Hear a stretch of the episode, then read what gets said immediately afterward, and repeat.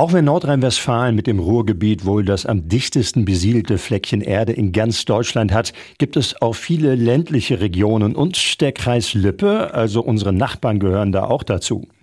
Deshalb hat die Stadt Lüchte auch in diesem Jahr wieder die Chance, vom Förderprogramm Lebendige Dörfer zu profitieren, sagt Lüchtes Bürgermeister Torben Blome.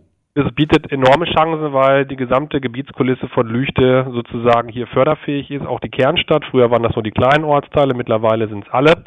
Und gibt sowohl Chancen für private als auch für öffentliche Institutionen, das heißt Privatpersonen, aber auch vor allem Vereine haben hier die Möglichkeit einfach auf Förderung.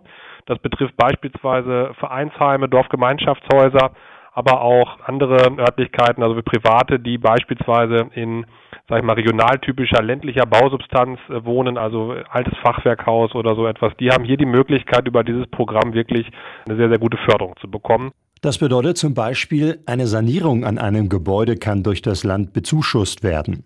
Genau, also wie gesagt, die privaten Antragsteller, da kann es darum gehen, dass eine Dachsanierung gemacht wird. Es kann aber auch darum gehen, dass energetische Dinge auch im Zusammenhang mit einem solchen Gebäude anstehen, dass vielleicht eine, eine Umnutzung auch vielleicht ein Thema ist. Also am Ende muss man das dann immer mit der Förderbehörde, bei uns die Bezirksregierung Detmold, abstimmen. Aber es geht natürlich vor allem darum, beispielsweise auch die alten Fassaden sozusagen zu erhalten. Also es soll darum gehen, quasi die, die Bausubstanz wirklich auch zu erhalten, im Sinne von äh, auch diese älteren Gebäude machen ja ein Stück weit einen Ortsteil aus und dementsprechend will hier natürlich das Land das Ganze auch unterstützen. Bewerbungen sind möglich bis zum 15. April bei der Bezirksregierung. Aber für wen das zu kurzfristig ist, der hat vielleicht im nächsten Jahr die Chance.